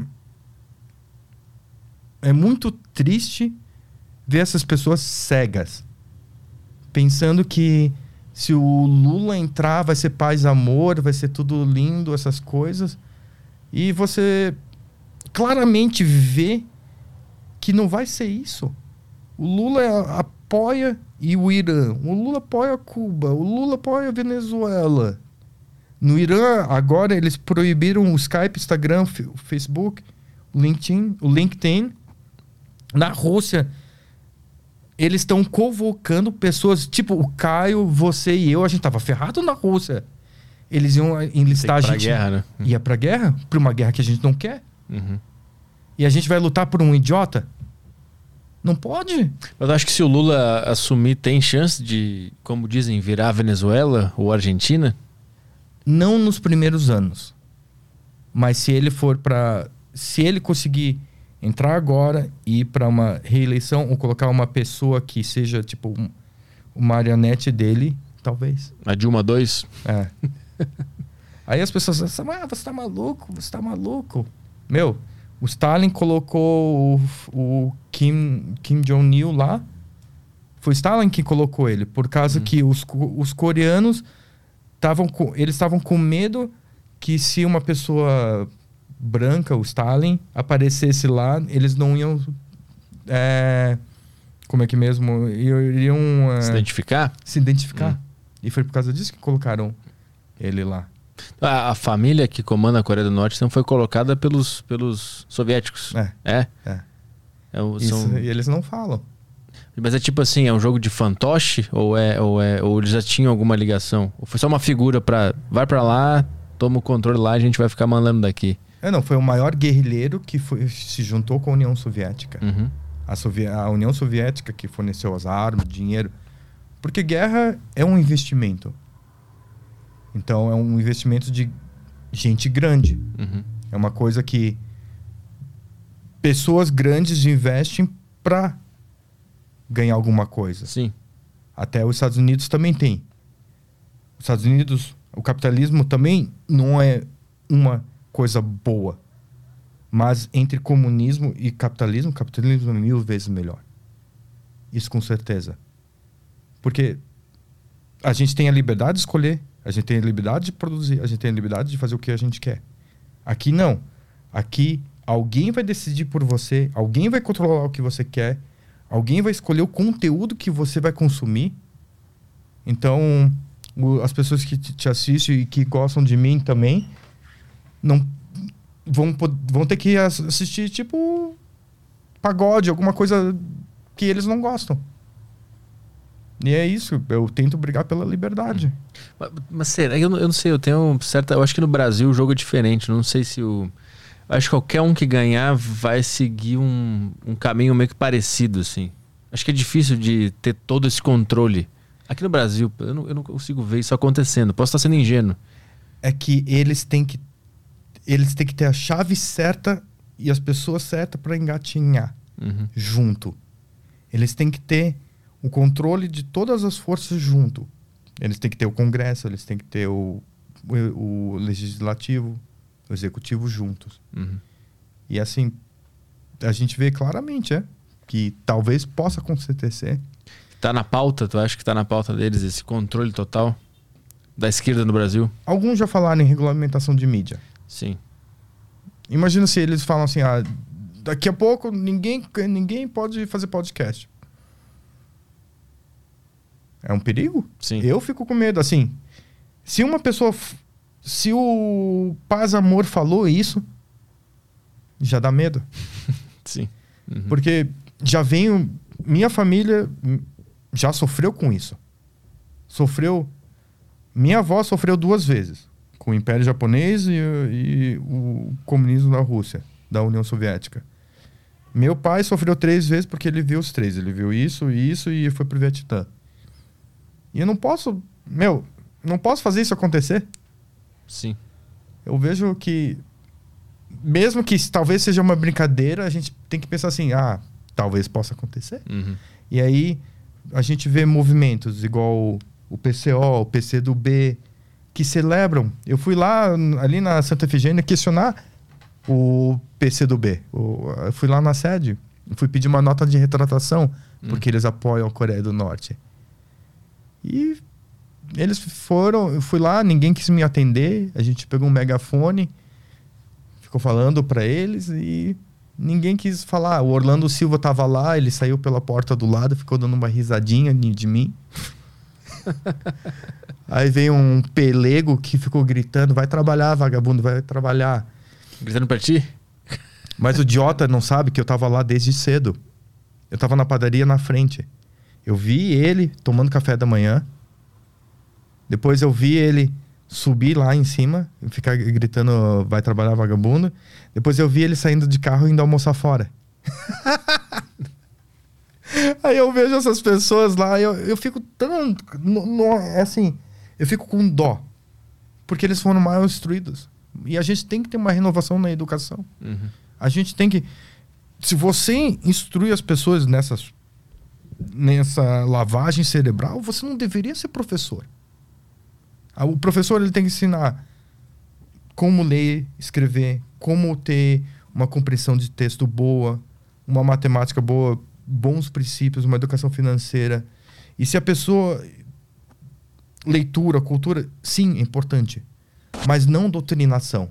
E a gente vê muito, muito disso, porque eu converso com jovens, eu converso com milhares de jovens, e eles todos vêm para mim, eles mandam vídeos, eles mandam foto, eles mandam o que, que o professor tá falando. E é muito triste, tem professores que chegam lá e começam lá, ah, já vão falar de marxismo, de lenismo. E as pessoas estão lá aprendendo outras coisas que nem deveriam ser pautadas. Uhum. E se você eh, não fala pro professor que você não quer aprender, eles já te criticam. E a gente vê a Uhum. doutrinação extremamente. Mas o, o importante é ensinar essas coisas, não dizer que é o certo, né? Porque depois o cara tem que saber o que é o marxismo, o que é o leninismo. É importante passar isso, né? Sim, ensinar, eu acho que deveria.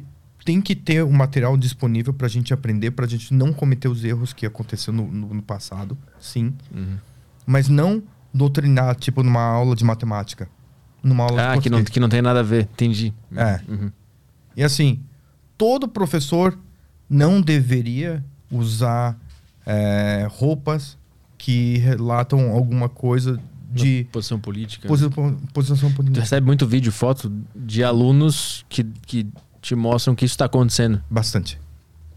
Bastante. É bem comum. Eu não lembro se você. Eu não sei se você lembra, teve um vídeo de um professor gritando é, com um menino. Ah! O atual presidente é fascista, louco! Pá, pá, pá, pá, pá, pá. É, não, Um nunca vi. Professor gordinho. Nunca vi, nunca vi. Eu conheci o menino É. que o professor tava xingando. Ele faz parte do MBL. aí, uma vez eu postei esse vídeo, aí ele, ô Samuca, aí ele me mandou uma mensagem no direct, ele assim, ô Samuca, era eu que tava gritando, eu tava nessa escola pública e só porque a gente falou, ah, talvez, na, na época do 2018, aí ele falou assim, ah, talvez o Bolsonaro seja uma solução boa pro Brasil, o professor começou a gritar com um monte. Cara. Cara. Mas isso não tem como mudar, né? Isso aí é, é de cada um. Não sei se tem como barrar isso com uma lei. Eu acho que conversar com a pessoa educadamente, é, falar, ó, por favor, não faça isso. Você tem suas visões. Eu gosto de eu gosto de jogar Clash Royale e eu gosto de passar tempo com minha família. Você gosta de ver é, novela brasileira e gosta de jogar Dota. Cada um tem sua preferência, Uhum, mas não fica impondo pra mim o que você gosta. uhum. E essa é a liberdade. Brigando pela liberdade. E essas pessoas que falam em democracia e falam em liberdade, eles não estão pregando a liberdade. Eles estão pregando a liberdade que eles pensam que é liberdade. É. Eles acham que é, né? É, Cada um acha que tá defendendo a liberdade da sua forma, né? é, Ninguém acha conscientemente que tá defendendo o mal, alguma coisa errada, né? é. Isso é foda. Mas é porque eles foram do- doutrinados, É. só de um lado. Aí eles falam assim, ah, mas eh, quando eles falam, falam comigo, descobrem que eu sou empresário. Eles, ah, mas você é empresário. Patrão. É patrão. você é um. Você é um. O que, que é? Você é um. Burguês? burguês, uma pessoa que é, aproveita das pessoas. Eles falam assim, Ah, que explora o trabalhador eles e falam tal. trabalhador. Aí eu falo pra eles, já fui fu- funcionário em várias, várias coisas da vida. Já passei dificuldade, já passei muito pelengo. É, mas assim, eu tenho amigos que também passam dificuldades e eu sempre ajudei o próximo. Aí eu falo pra eles, eu já fui faxineiro, babá, sorveteiro, balconista, mas eu consegui subir na vida. E toda pessoa que fala pra mim, ah, Samuca, como é que eu faço pra subir na vida? Ah, eu falo assim, ah, ele tem um carrinho de pipoca, eu vou lá e converso. Quanto que você ganha? O que, que você pode fazer? Você pode talvez melhorar no teu marketing. E eu vejo essas pessoas que ficam falando assim, ah, você é um burguês, tá, tá, tá, tá, tá, tá. Eu vejo uma baita hipocrisia nisso. Porque uma das maiores, assim, toda pessoa quer crescer na vida, independente do que. Ele sempre quer um pouquinho mais. Até eles.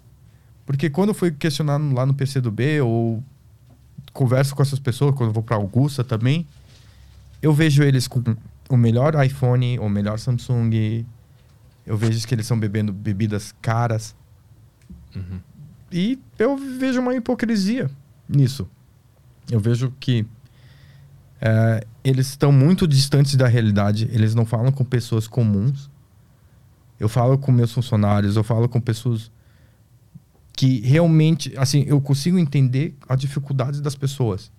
E essas pessoas pensam assim: ah, a gente tem que pegar e tem que ter um controle total da produção. A gente tem que ter um controle total dos, dos meios de do que, que uma pessoa pode ter ou não ter. Aí, o que eu, ultimamente eu tenho faz, uh, fazendo quando eu encontro uma pessoa desse jeito? Fala, tudo bem, vamos fazer assim. Vamos ter meios de controle de produção, vamos ter um Estado que controle o que, que a pessoa pode ter de riqueza. Eu falo. Então me dá teu iPhone, me dá teu carro importado, e aí a gente divide. Você, vamos pegar um mendigo, vamos dividir tua propriedade. Ele, ah, peraí, não vou dividir assim desse jeito. Ah, mas você falou que a gente tem que ter controle total? O Estado tem que controlar? Ele, mas não é você que decide, Samuca. Claro, eu que decido. Eu sou o Estado. Se eu for em cima de você e mostrar que eu sou mais forte, eu sou o Estado. Uhum. E eles, aí eles se tocam. Que o Estado sempre vai ser uma mão mais pesada. Sim. É, o Estado usa da, da força para se garantir como Estado, né? E, Isso. E exercer o que ele acha que, que tem que ser feito, né? É. Aí. É... Aí cai o argumento. Cai o argumento total. E aí eles ficam, ah, não, mas você é do MBL, derrete MBL, papapá, papapá, é, você é financiado pelo. Um lado. Fa... Van.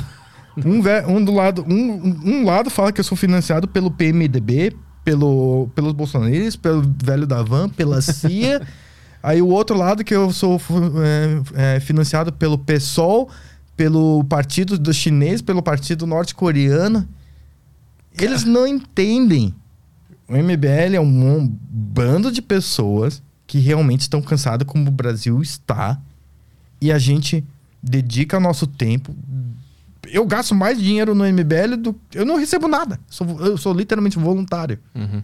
no MBL. Mas eu faço isso porque não é que eu quero ser jamais assim. Me chame de excelentíssimo ou deputado, por favor. Chame eu de Samuel Moel Samuca. Não, tô, não quero cargo. Eu quero mostrar que a gente consegue ter pessoas normais lá em cima e mostrar que tem pessoas que realmente se preocupam com a vida dos outros. E as pessoas falam: ah, você está indo pelo cargo, ah, você está indo porque você quer morar em Brasília? Quem quer morar lá? Ninguém quer morar lá em Brasília. É quente, é longe, é caro. É feio. É, fe... é feio demais. É, só tem corrupto. Eu gosto onde eu moro. Eu moro na praia agora. e, o mais engraçado é que eu moro na, na, praia, mas eu só vou uma vez por ano. Uhum. Eu nem vou, nem, nem vou pra praia, porque eu fico trabalhando, eu fico com minhas crianças. Mas as pessoas, ah, você mora na praia, você deve ir pra praia toda hora, vida de patrão. Não, durante a pandemia eu trabalho, trabalho muito mais, porque agora não tem mais horário. Sim. É uma bagunça agora. É uma bagunça? Aí eu, eu tento estudar, trabalhar, cuidar do minha, dos meus filhos e ainda fazer política agora. É uma loucura. Mas assim, alguém tinha que fazer. Vamos ver se tem perguntas aí. Tá. O que, que, temos aí, Caio? Bora lá, tem pergunta no Telegram aqui. É, galera, quem quiser mandar no, no YouTube também pode mandar, não precisa pagar, não precisa mandar superchat. É, peraí, deixa eu abrir o Telegram aqui que tem umas, tem umas perguntas da galera. Começar aqui pelo Diego. Ele mandou aqui. Fala Samuca, boa tarde. Na sua opinião, qual, o melhor, qual a melhor solução para evitar o Brasil se, uh, se, tornar um Estado comunista a longo prazo. Pô, é bom o cara escrever direito a mensagem. É, eu tenho que decifrar é aqui. Tendo em vista que de quatro em quatro anos temos eleição e aparentemente essa ideia já está um pouco induzida como uma boa ideia na cabeça da maioria dos jovens. E outra pergunta é: no Paquistão.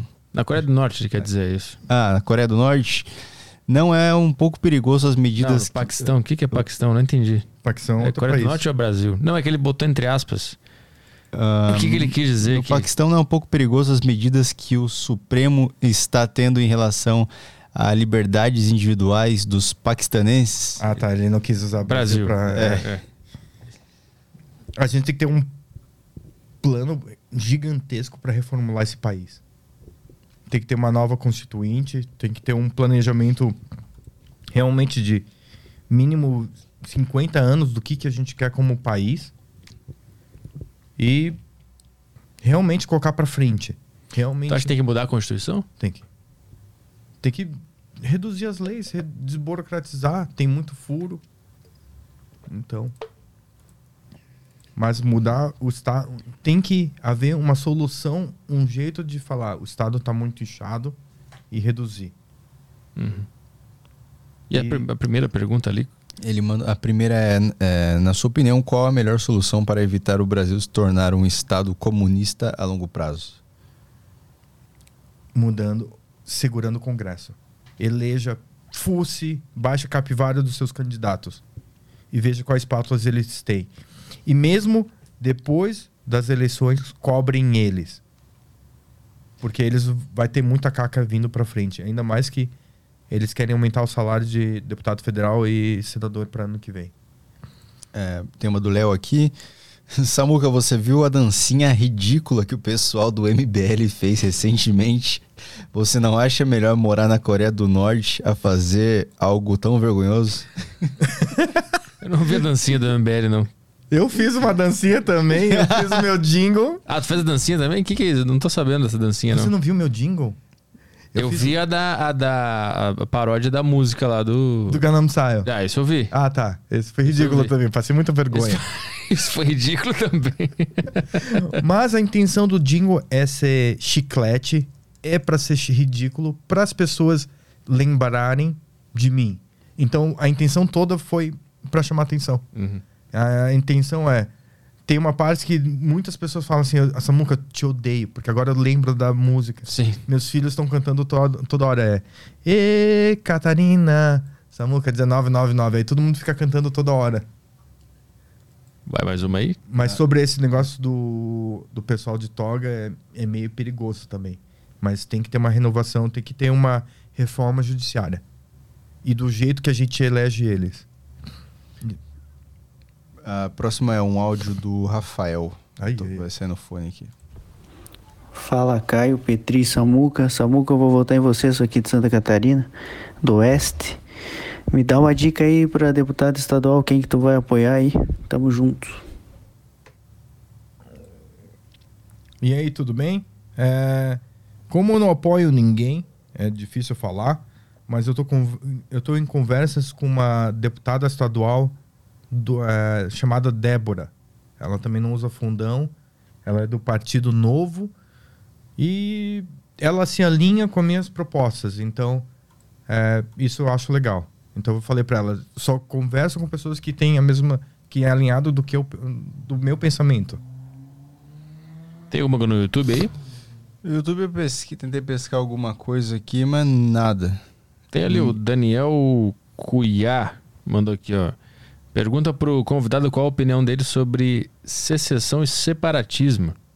Era uma discussão crescente um tempo atrás e que hoje em dia meio que caiu no esquecimento. Tem alguma opinião sobre isso?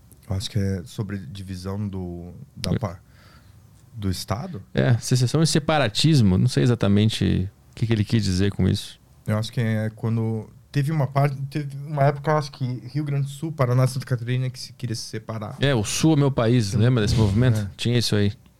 Eu acho que não, não se convém agora. Eu acho que a gente tá na lama, todo mundo junto, e mas dá pra arrumar.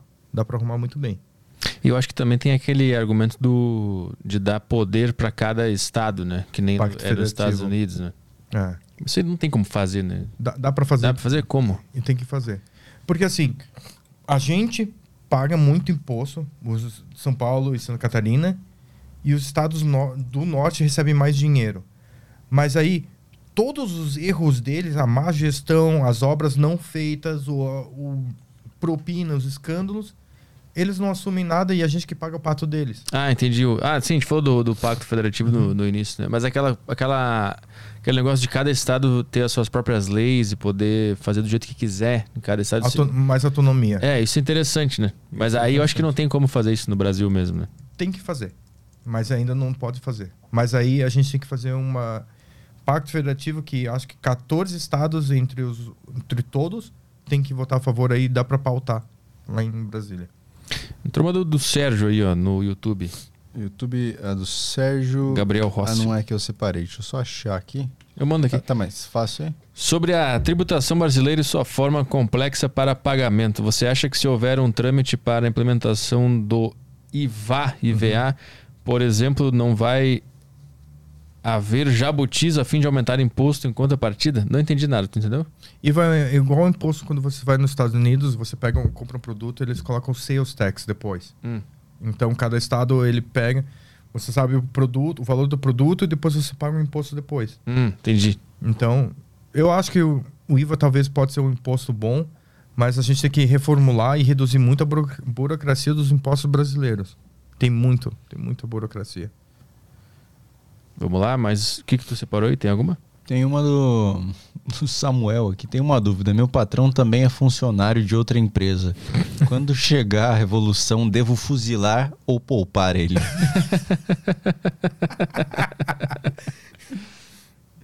Paz e amor. Acho que não devia brigar por política. Tem mais alguma coisa que conseguiu catar aí? Ahn, ele mandou aqui. A ótica dos seus pais sobre o Brasil hoje em dia mudou comparado à ótica em que de quando chegaram? Ah, a minha mãe não sabia que tinha tanto comunista no Brasil, até eu abrir o olho dela. Ela não sabia que tinha tanto esquerdista. Porque minha mãe, igual eu, literalmente só trabalha e fica com a família. Eu também.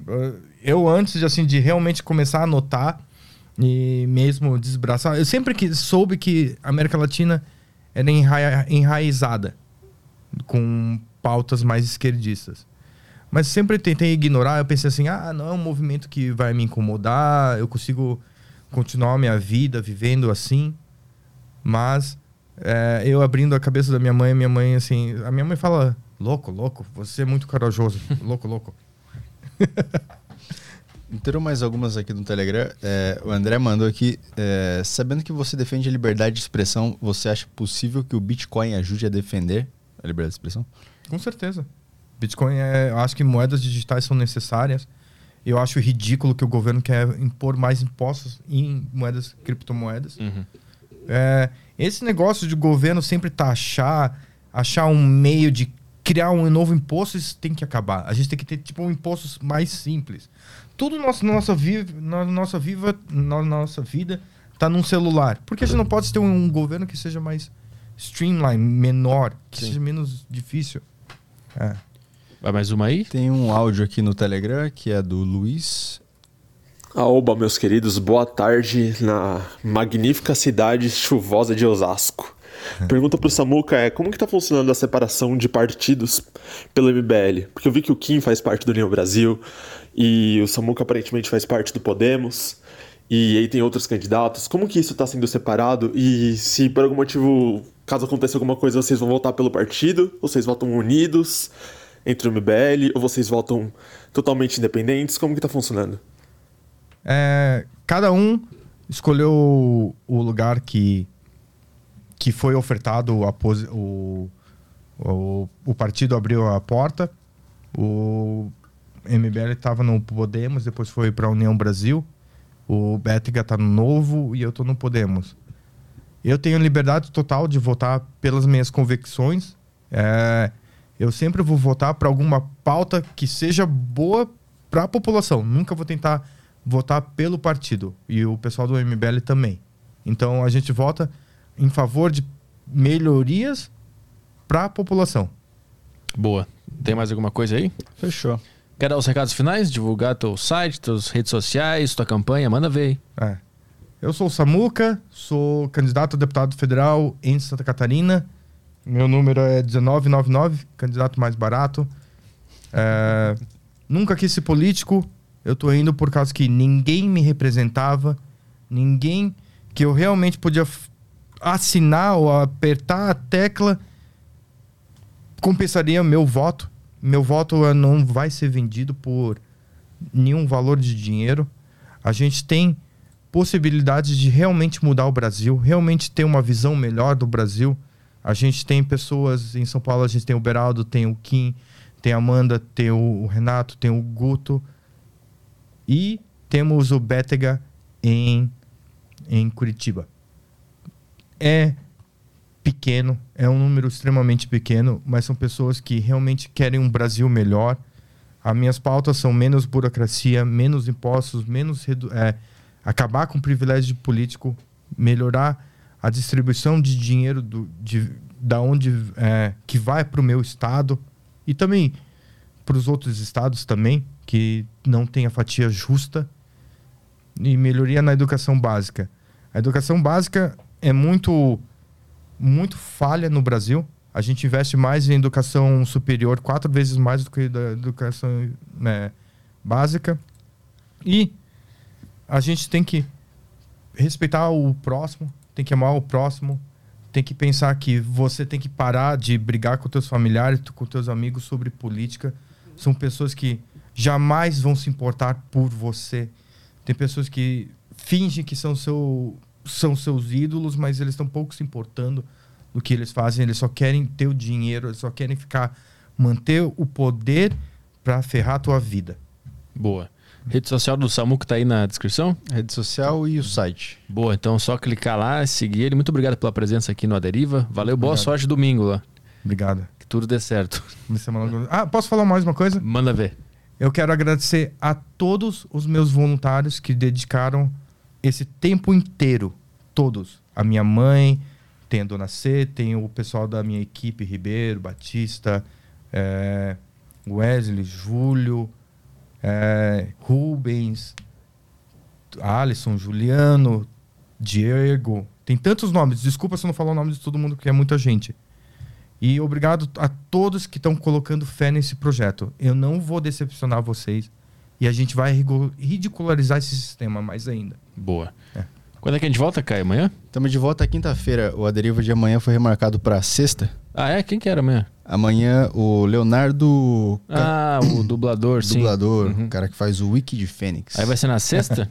é, sexta-feira, foi remarcado para sexta, então nosso próximo é quinta-feira com Fábio Lins. Fábio Lins. E sexta que vai ser que horas? Sexta vai ser às 8 da noite. Então também. não vai ser porque vai ter obra no estúdio. Putz, eu vou ter que ver isso aí. Remarcar de novo. é. Então na, na quinta-feira a gente está de volta aí com o Fábio Lins. Fechou? Fechou. Então tá, bom final de tarde para todo mundo aí. Obrigado pela audiência. Um beijo. Tchau, tchau.